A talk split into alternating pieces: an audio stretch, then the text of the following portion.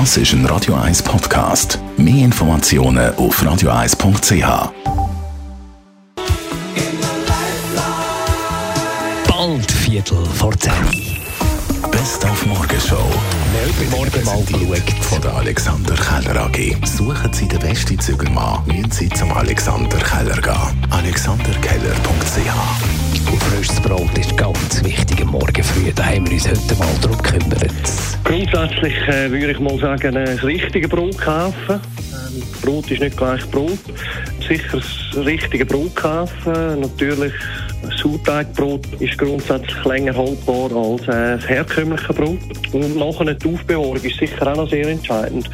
Ich empfehle nochmal äh, irgendein Küchentüchli oder äh, ein Leinentüchli. Wenn man das hat, ähm, das Brot dort einwickeln und dann bleibt es eigentlich am besten haltbar. Heute ist ein Rosenmontag. Diesem Begriff sind wir mal nachgegangen. Die Bedeutung geht eigentlich zurück, gerüchteweise auf den Papst. Der hat nämlich eine goldige Rose als Auszeichnung verliehen und hat das am sogenannten Rosensonntag gemacht. Und am Montag hat man fast gefeiert. Ist natürlich naheliegend, dass man dann den Rosenmontag daraus macht. Eine zweite, eher glaubwürdigere Variante ist, dass der Name Rosenmontag von der Roserei kommt. Das hat mit der Raserei zu tun. Und da sind wir beim wilden Treiben. Und überall, wo jetzt ein Wahlplakat mit einem Politikerköpfen drauf sind, haben wir uns mal gefragt, bringt das überhaupt etwas? Plakatwerbung vor Wahlen, die ist ein Klassiker in der Schweiz. Und man glaubt daran, dass es hilft.